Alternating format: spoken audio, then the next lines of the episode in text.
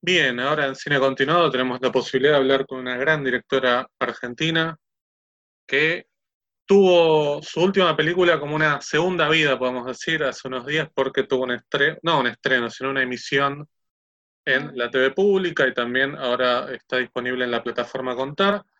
Estoy hablando de Sandra Gugliota. ¿Cómo estás, Sandra? Hola, ¿qué tal? Bueno, este, contanos un poco cómo es esto de que una película que estrenaste hace seis años, estoy hablando de este Arrebato, eh, tenga una segunda vida, como decía, o que un montón de espectadores que no la habían visto la, puedan ver. ¿Qué sensaciones tenés, digo, al, ver los números? Este, 120.000 espectadores. Me contabas antes que en el momento de su estreno tuvo como 60.000 espectadores de taquilla en sala. Me parece que hay con la pandemia, que si bien todo es horrible, lo que pasa es espantoso, me parece que hay dos cosas buenas que, no sé, o con muchas ganas de ver las cosas buenas, siendo optimista, me parece que hay una revalorización del sentido de la cultura, del sentido de, de, por, de qué es esto que nosotros hacemos, desde, incluido el periodismo, incluido, este, no sé, la literatura, la música, el teatro, el cine.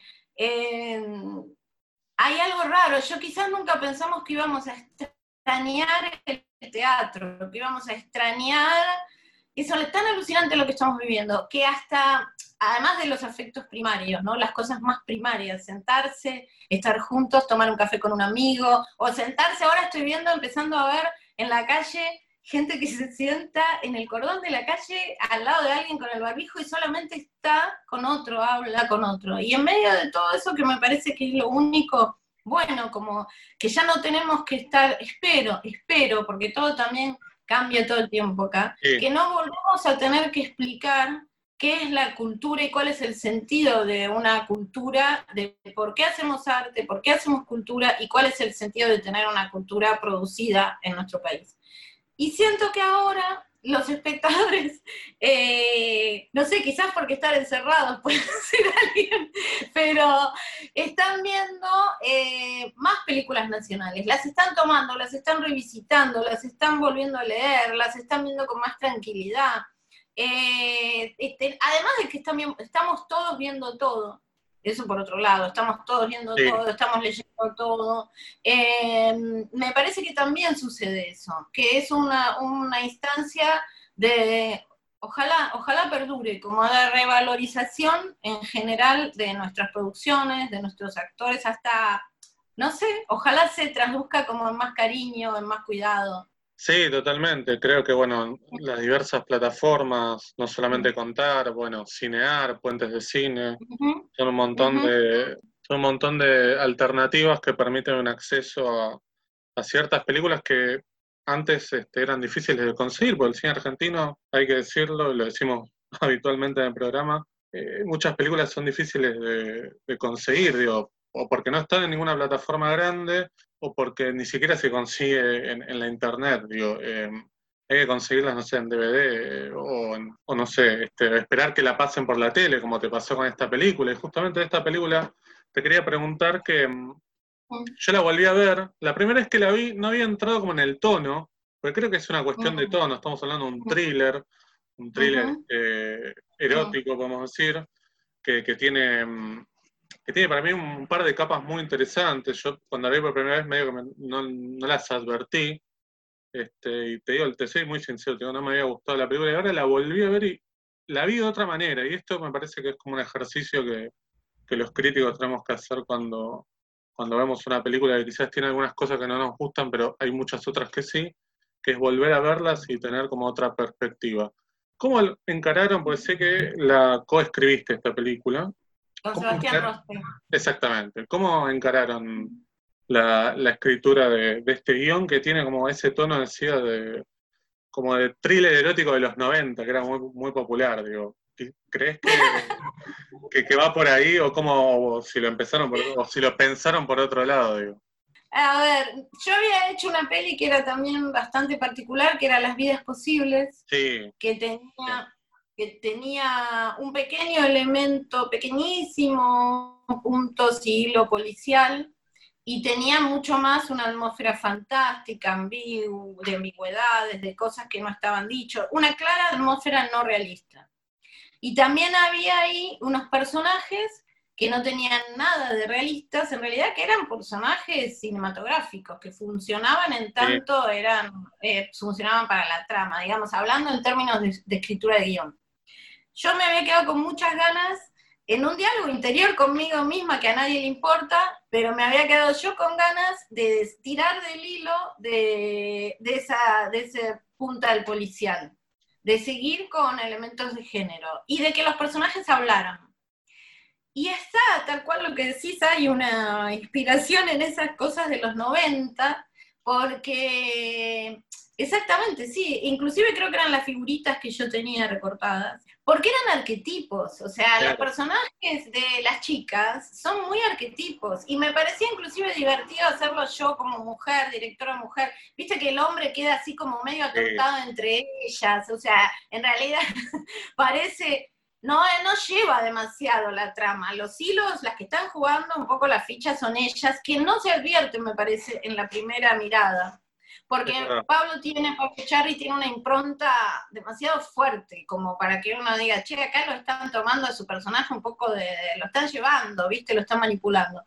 Eh, entonces sí, había como algo del hilo policial, había estos arquetipos y Sebastián, yo le llevé la propuesta a Sebastián que estaba como planteada, y Sebastián es, bueno, maravilloso trabajando con su mente ordenadora de guiones y cuando le ve la, la cuestión del género, viste, no sé, terminamos y desarrollamos después un proyecto de una serie que, que no la hicimos, y que ya teníamos como tanta confianza que, viste, cuando puedes escribir por teléfono, cuando puedes por teléfono ya seguir lo que va el otro. Y no, la verdad fue muy lindo el trabajo con él. Y aparte me, me imponía esta mirada, porque el personaje me... Discutíamos esta mirada. Vos pensás que el personaje de Pablo está ahora transitado por Sebastián, el laburo de Sebastián Rostein, por el laburo de Pablo Chari, pero era todavía mucho más. Las mujeres eran como era mucho más títere de esas mujeres. Y casi inverosímil, lo que, lo, que ellos decían es, bueno, cuidemos la verosimilitud de este personaje, Sí, tenés personajes como muy fuertes, digo, el personaje de Leticia Bredich, ni hablar, que, mm. que, es como, mm. que se genera como una suerte de atmósfera de misterio muy, muy interesante que, te digo, me hizo acordar mucho de estos thrillers de los 90, eh, pero me parece que vos lo hiciste bien, porque hay muchos thrillers de los 90 que, caen como, bueno, vamos a hacer una película de alto voltaje nada más. Pero a ver, a mí toda esta cuestión de la reinterpretación ahora como thriller erótico me parece muy divertido.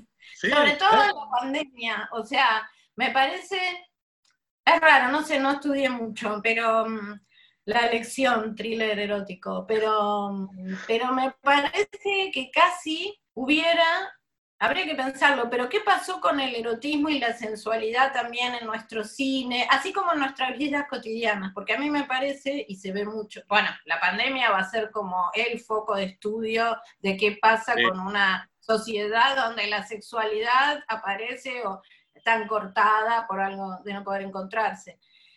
Entonces me parece muy divertido que justo ahora sea como se ha visto ese elemento que había pasado totalmente desapercibido. Este, no, te digo, suele pasar esto de que películas que tengan como eh, una segunda mirada o una segunda vida, digo, pasaba mucho con la época del VHS, quizás una película que se estrenaba en cine no, no funcionaba, después a la salida del, VHS un montón de, gente la veía y se generaba como una especie de culto, qué sé yo. Este, me parece que pasa eso un poco con esta película, creo yo, ¿no? Sí, yo creo que mm, son muchos factores. Eh, también las actuaciones de ellas. Sí. Eh, Leticia es icónica. Leticia es icónica. Y ahí en Leticia es que vos debes saber, me imagino yo, hay un link, porque, hay, porque lo había en mi interior, creo que nunca lo, conté, creo que nunca se lo dije, ni siquiera a ella, pero había, a veces pasa, yo siento que en las películas no sé, eh, vuelve a aparecer al final algo que estaba como en el primer momento, como si fuera un sueño y la primera imagen del sueño, y al final cuando se termina de armar todo el hilo, vos decís, ah, pero era, que venís vos y me decís, ah, pero era, y por ahí sí, era la primera imagen que fue el puntapié, por ejemplo, claramente el personaje de Leticia, por eso la rubia se viste así. Y Leticia, yo veo hoy la película y lo interpretó perfecto, perfecto, porque hace unas divas, unas divas de películas, ¿no? Pero es una actuación muy especial la de ella, muy especial porque yo creo que también hay como discursos eh, o lenguajes y estéticas que nuestro cine después no, no transitó, que se pueden transitar como, te podría decir, bueno, este tipo de thriller o como algunas películas que hacen algunos colegas que me, parecen hermosas, Rojo, o, las películas, no sé, de Fran Márquez, o sea, que tienen thriller, si querés, thrillers políticos, que también son, códigos de los 70. Eh, claro. que también trabajan con algunos, con personajes y actuaciones por ahí y, unas puestas de cámara, cuando los zooms, ¿viste? Cuando vos decís como con una estética, ¿qué pasa con el, el zoom? ¿Es malo? O sea, es malo para todo el mundo, nunca más se puede usar en el cine un zoom. Entonces, pero claro, sí, es como que me parece que hay ciertos recorridos o, o géneros sobre todo que no, no, no transitamos todavía mucho. Entonces que por ahí como espectador eh, tenés que entrar, por ejemplo, hay películas que pasa eso, que son como muy conflictivas, ¿viste? Hay gente que no te entra para nada, no le entró a la película, no le entró, y, otra gente que le, entró y le gusta mucho, ¿no? Eh, lo ves en amigos tuyos, ¿viste? A veces. Sí, totalmente. Hay algo de lo que decías eh, antes que me parece como muy interesante, que es esto de la mirada de una directora mujer. Digo, ¿qué es lo que crees que vos le podés aportar a este género o qué crees que le aportaste a esta película, digamos, en comparación de si lo hubiera dirigido un hombre, digo, porque si uno ve la mayoría de los thrillers eróticos o la mayoría de los thrillers, la mayoría de las películas, podemos decir en general, la dirigen hombres. Digo, ¿qué, ¿qué, aporte le das vos, digo, como directora, como mujer, más que nada? Eh, ah, bueno, y la, entonces la mayoría de los, de los personajes femeninos también los escriben los hombres. Claro. ¿Qué es lo que yo nunca pensé, la verdad es que toda esta cuestión de género empezó a ser muy fuerte este tiempo y en alguna medida yo no, medio había perdido las esperanzas de que pase, como que pensé, bueno, si, si vamos a tener que seguir así, escribiremos nosotras personajes, por ejemplo, ahí va, el personaje de Pablo tenía en mi interior, estaba construido como una mujer, no sé si me entendés, es como que no sé qué diría Pablo si me escucha, pero como elemento, cuando yo digo, bueno, yo no conozco esto porque yo creo que hay como unas sensibilidades diferentes, yo me le decía, bueno, yo, este personaje tiene la cáscara de un hombre, pero transita por, lugares de, de, sensibilidad, de confusión, de dudas, de obsesión, de celo. Era como una personaje mujer con un corporizado de hombre, que yo siento, eh, estas son como discusiones mías internas, ¿no? De cuando yo crecí viendo cine y me preguntaba estas cosas desde siempre, eh, y yo pensaba, ¿cómo harán estos hombres para escribir a estas mujeres? Entonces yo pienso que también esas mujeres serán o eh, aspectos de esos hombres disfrazados, ¿no? Eh, disfrazados, jugando dentro de esos personajes. Y acá las chicas, el personaje de Leticia Brechi y de Mónica Antoropoulos, en cambio, tienen mucha intimidad, por lo menos en la, como mucha intimidad conmigo, mucha intimidad entre la actriz y la directora. O sea, hay algo de, sin conocernos, sin ser amigas, hay algo que cuando trabajo con una actriz mujer enseguida se pone en complicidad. Como que las dos no mencionamos los ejemplos de situaciones, pero sabemos que estamos abordando esas cosas. Entonces esos personajes yo creo que tienen como muchos matices, ¿viste?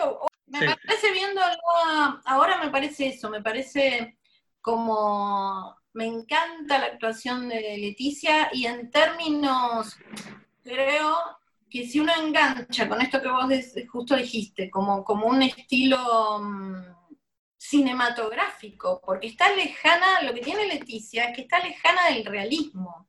o sea, muy lejana del realismo. O sea, yo hoy que estoy pensando una historia que tiene como elementos desbordados, por ejemplo, una energía de, la energía de Leticia es, es, hermosa, es una energía hermosa.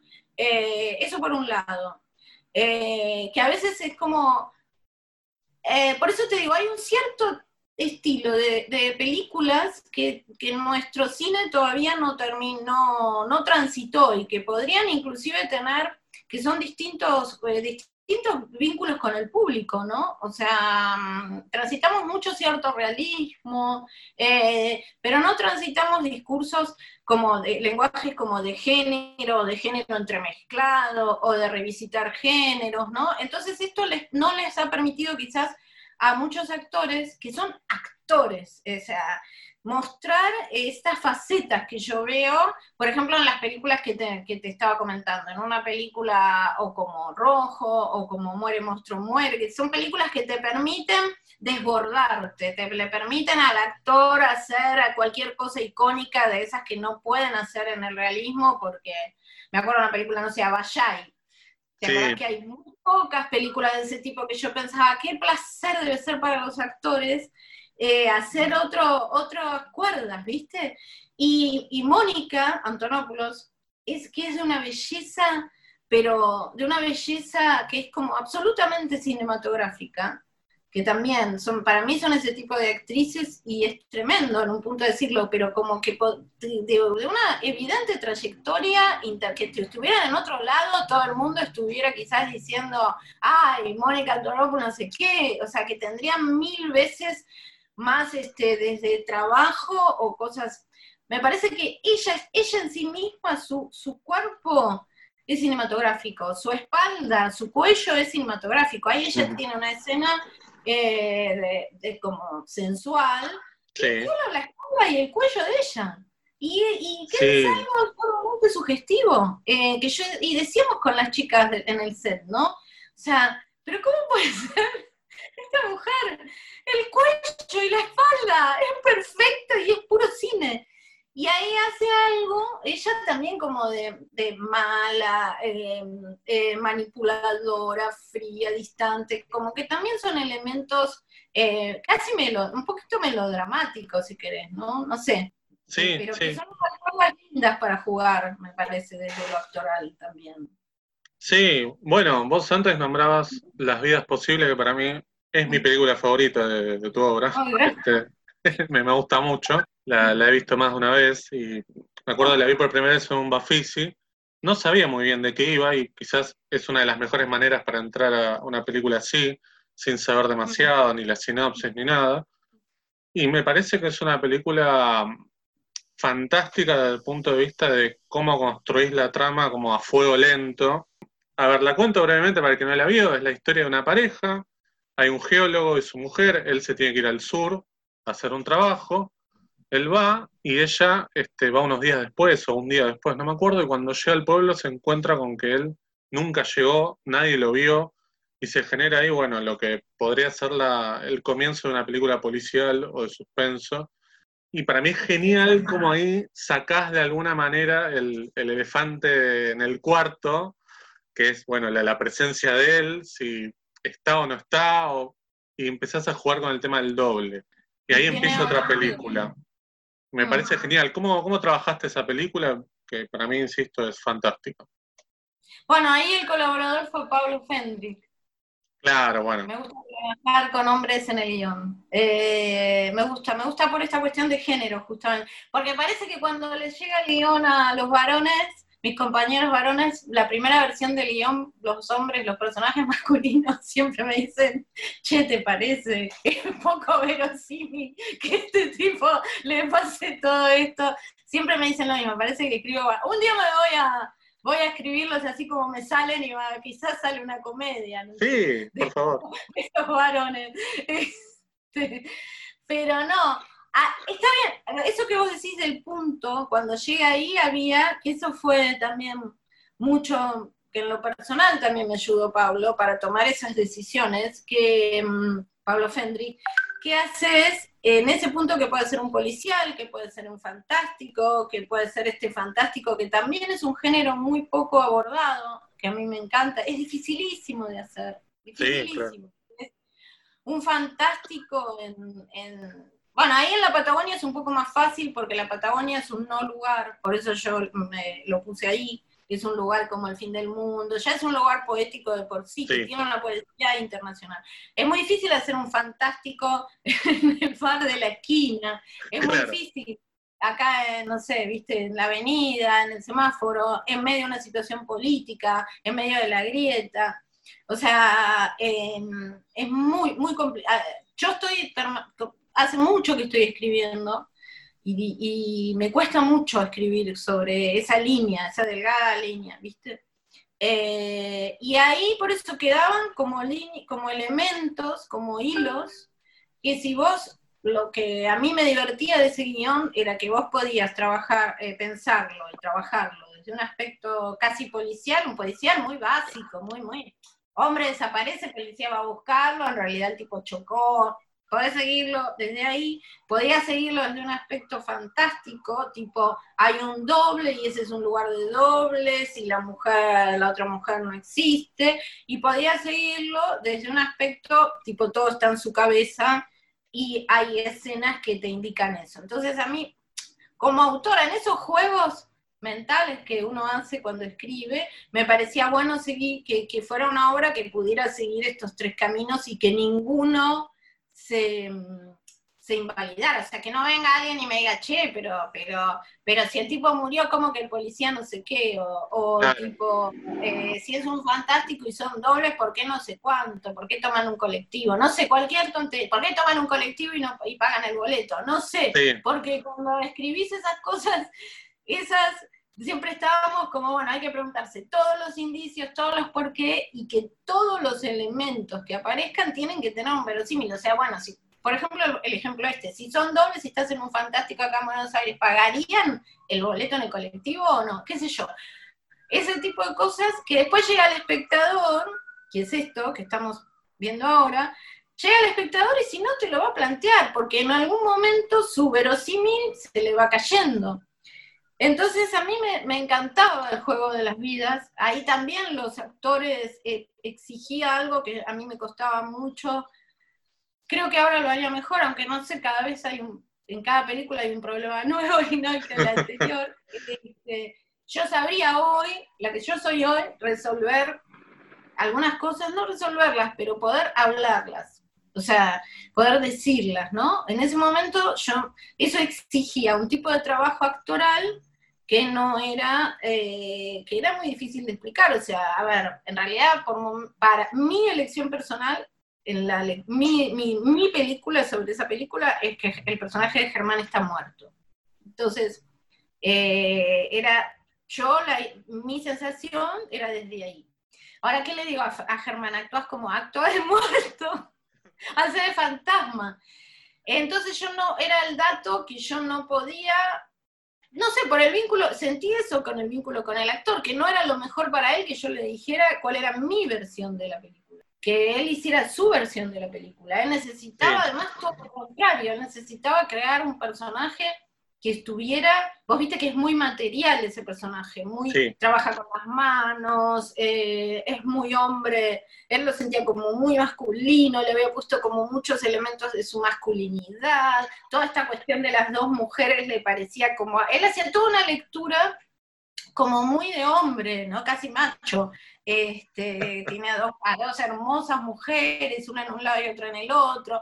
Entonces a mí me parece que yo sentí que en ese momento era más eh, divertido que fuera eso, que cada actor tenía que inclusive tener su, su propio cuentito, qué sé yo. Ahí Natalia Oreiro, que, que había tenido y que, y que todavía era una de sus, casi creo que su primera, una de sus primeras cosas en cine, eh, y que quería como transitar también un personaje chiquito, qué sé yo, y que reconfió en mí, y reconfió en el proyecto sí, un personaje que la saca de la zona de confort de ella. Totalmente. Y ella hace ahí una chica de o sea, en su interior es algunos personajes que le remiten a, chicas que han quedado en el pueblo de donde nacieron y que no tienen más vista, más horizonte que ese, ese puente que ella mira. O sea, Natalia me decía, y me, me, quedó siempre esa frase, este personaje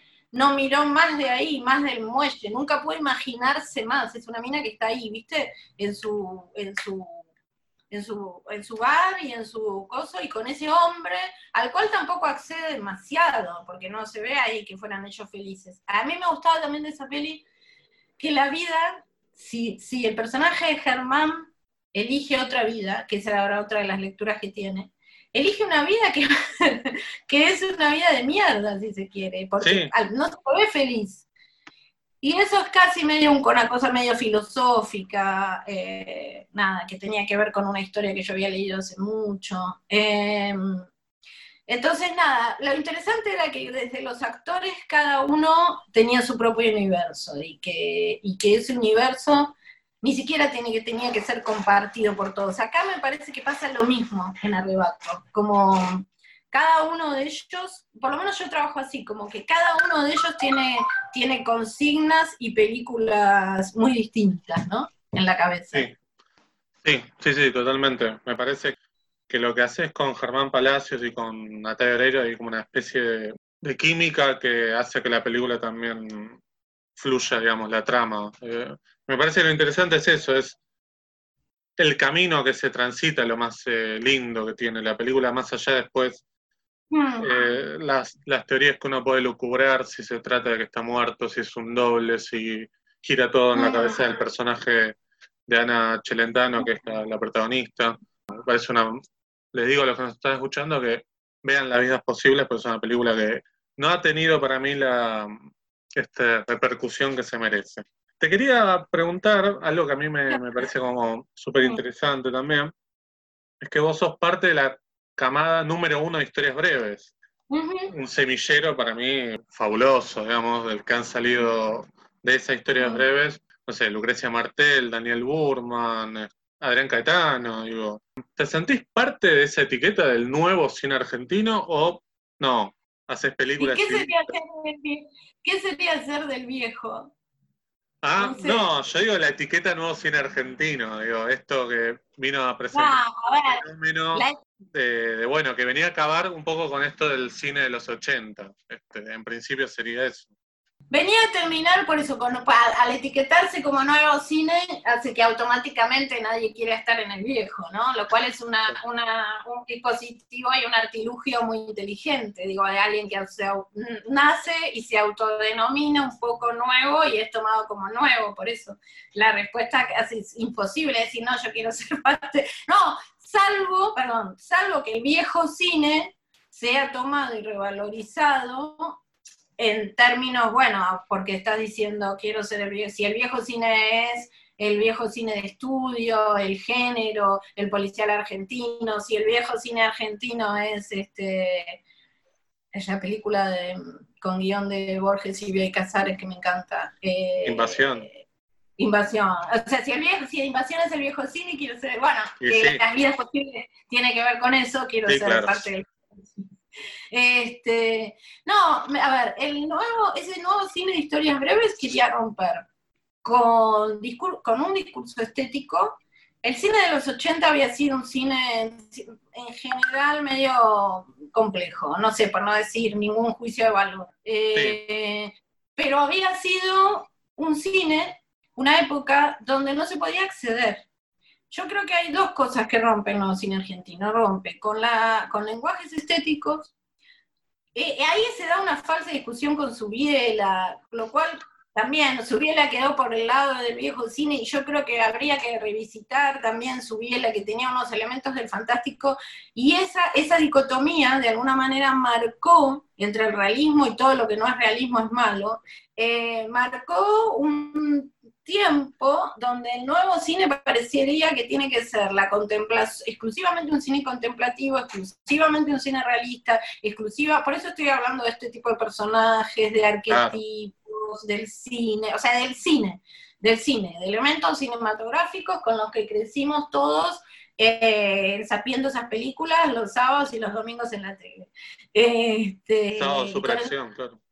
Claro, y con esos personajes masculinos, en general masculinos, porque era un cine donde había muchos personajes masculinos y las mujeres acompañaban. Entonces, hubo toda una época donde se sesgó ese tipo de, historias, no sé, habría que analizarlo, pero mi sensación es esa, que hay un montón de lenguajes. Eh, los chicos que hacen eh, terror dicen que el terror fue como el género, un género silenciado. Yo creo que no solamente el terror, yo creo que fue validado eh, desde, desde los espacios de crítica y de, y de mm, todo, todo el aparato de cinematográfico validado un tipo de cine, crítica, festivales, etcétera, que dejó afuera un montón de lenguajes cinematográficos diferentes. Eso pasó, pero lo que también fue el nuevo cine argentino de esa época fue romper un esquema de producción, porque eh, cuando yo estudiaba cine, que cuando estudiábamos cine todos en los 90, no accedías a hacer una película. El cine era algo que hacían los que tenían plata, los que los papás tenían plata, los que podían oponer, poner este, un departamento de garantía, o las cinco personas que podían acceder. Eh, el cine no era algo que podías, eh, podíamos hacer los que veníamos de familias de clase media baja. No era esos presupuestos gigantes, no, no se, el presupuesto tenía que ser como una cosa gigante, gigante, gigante, que entonces hasta que no tuvieras toda esa plata, que eso te iba a llevar dos, tres años mínimo de tu vida, o cuatro o cinco, no podías salir a sacar ni una foto. Eh, todo eso yo siento que rompió el cine, ese, ese, movimiento, porque se demostró que con la misma plata que se hacía, mm, no sé, que, que, esa, toda esa película, con, con, toda esa producción que era hermosa, eh, se hizo con muy poca plata. Entonces ahí eh, se abrió la puerta para empezar a pensar, che, se puede producir de otra manera, che, hay, hay, hay ciertas cosas que están muy anquilosadas en la producción, y después también todo, todo el tema tecnológico contribuyó a esta cuestión de acceso más irrestricto a, poder generar imágenes, ¿no? Sí, totalmente de acuerdo. Creo que lo que une, por ejemplo, no sé, tus películas con la de Lucrecia Martel es simplemente ver, por ejemplo, digo, por citar un caso, eh, que hay un modo de producción diferente previo al que ustedes empezaron a hacer películas, pero después, claro, si andamos en lo que tiene que ver con lo estético, con lo formal, con las historias, no hay ningún punto de comparación, quiero decir. Creo que el nuevo cine argentino tiene su base en, eso, digamos, en haber quebrado con esos modos de producción eh, pensados para grandes producciones y no para películas más chicas, digamos. Pero también yo creo que, que había algo excluyente, que claro, la gente no lo tiene por qué saber. Ah, el cine era excluyente. Claro, sí. Eh, como algo donde, donde, bueno, van a filmar cinco tipos, el resto no va a filmar, y si no tenés, no sé, un departamento, no sé, de un millón de dólares, nunca vas a filmar, nene, nena. Además de ser bastante, bueno, para las mujeres es más difícil, pero, pero, pero como que eso era el concepto. Y si no, vas a tener que perder tu vida, porque la vida también tiene un valor. vas a tener que perder tu vida sufriendo detrás de un señor productor o señora que te va a decir que tenga, siga sufriendo durante años. Eh, yo creo que todo eso, desde todo eso vino a romper historias breves. Y además ver gente joven haciendo las cosas de otra manera, con nuevos técnicos, con técnicos que se arreglaban de otra manera, con técnicos que vivían de otra manera su laburo. Eh, y después yo creo que se acompañó, eso fue, dialogó con una política y ahí hubo como todo este juego que se generó este, para que esto se, siguiera creciendo, ¿no? Para, para, que la ley apoyara, para que el instituto se abriera, para que ya no se viera con horror la juventud. Eh, o sea, que ser joven, eh, ser productor joven, ser director joven, o sea, que no fuera algo que per se era, era riesgoso, ¿no? Sí, totalmente. Vos nombrabas ahí dos palabras que es juventud y política, y eso me lleva inevitablemente a tu película del 2013, que es La Toma, que es un documental muy lindo, que haces como una suerte de recorte sobre lo que es la problemática de la toma de escuelas secundarias aquí en Argentina. Eh, específicamente lo haces en eh, el comercial 31 que está en Palermo. Yo vivía muy cerca ahí. O no, o el, Perdón, Nicolás Avellaneda, que también está en Palermo. Me los confundo a los dos siempre, este, están cerca uno de otro. ¿Cómo fue trabajar con esa temática que es como bastante polémica para, para la gente de a pie, digamos, que ve la toma de un colegio como algo, este, como un delito grave? Y me parece que lo más interesante que tiene tu documental es que no tomás una postura, sino que presentás a los personajes, no hay ni buenos ni malos, digo, ni los chicos, ni el director. ¿Cómo, cómo fue trabajar en, en esa historia? Para mí fue lindísimo, fue, fue hermoso. Fue después de tantas, de tanta ficción, hacer documental era... Mm, yo tuve un año y dos meses ahí viviendo, eh, obvio no iba todos los días, pero iba mucho, mucho con los chicos y a veces iba con una cámara, muchas iba con dos, a veces no iba, iba sin cámara. Eh, y volví pude vivir y pude entrar en la escuela. Pude, mm, pude ver eso que no, mm, que es muy difícil de ver y bueno, en general la gente no lo hace. Digo, las escuelas, mucho, las escuelas, la escuela está cerrada en general, la, gente no sabe lo que pasa adentro con sus hijos. Claro. Y puede, y puede tener como mucha cercanía con los chicos. Y creo que esa cercanía está, está vista en el documental. Para mí hay una imagen que a mí me, me enorgullece, que es cuando hay una asamblea de los chicos y viene una cámara de televisión. Yo estoy adentro de la, de, la escuela con la cámara. Hay una cámara de televisión afuera. Entonces ellos dicen, están las cámaras, están las cámaras. Y hacen una votación y dicen que se vayan las cámaras. Y dice una, dice, que se vaya la mierda de la cámara, decir que se vaya la mierda. Yo estoy ahí con la cámara y yo me acuerdo que sentía, pero no me ven.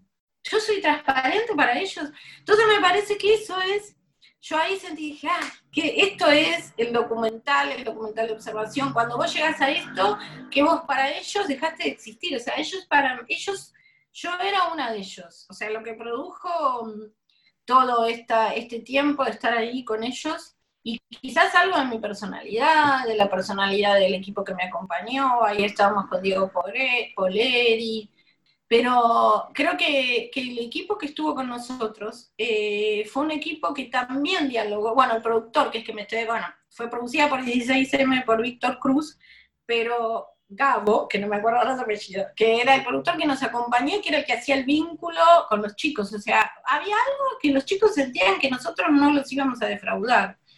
Y ahí lo que sucedió es que yo iba con un plan y en el medio del trabajo eh, se toma en la Avellaneda, se toma durante mucho tiempo y los chicos se transforman, mis chicos, mis personajes se transforman en protagonistas de ese movimiento social de la ciudad, de ese movimiento político, de política estudiantil.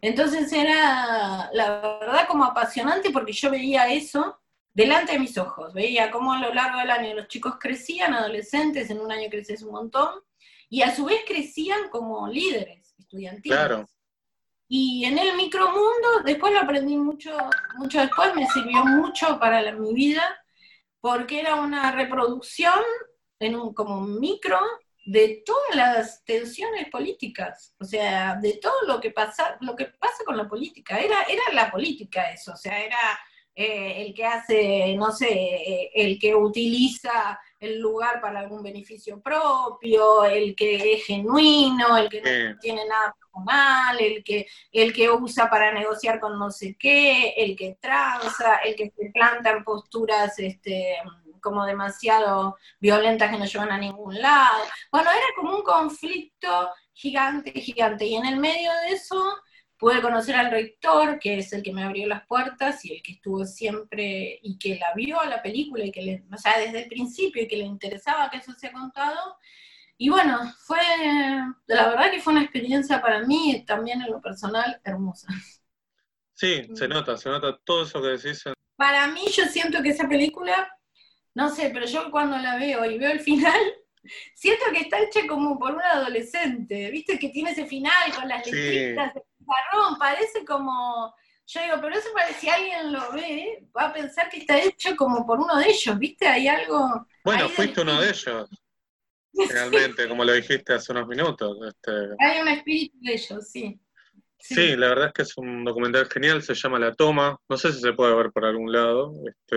Está liberado en internet, igual ah. ahora vamos a encargar algunos, este, también algún nuevo lanzamiento, una, una, una, sesión, bueno, nada, algunas cosas, pero está siempre quedó liberado, porque nos ah, parece un material como que se ve mucho, ¿viste? Se ve mucho está muy bien el material también como registro, porque ahí están todos los conflictos sociales, incluidos los padres como personajes, los, los profesores, eh, nada, todo el conflicto que, hay alrededor. De eso y que todo el tiempo se repite, viste que ahora no porque no pases, pero no para de haber todo.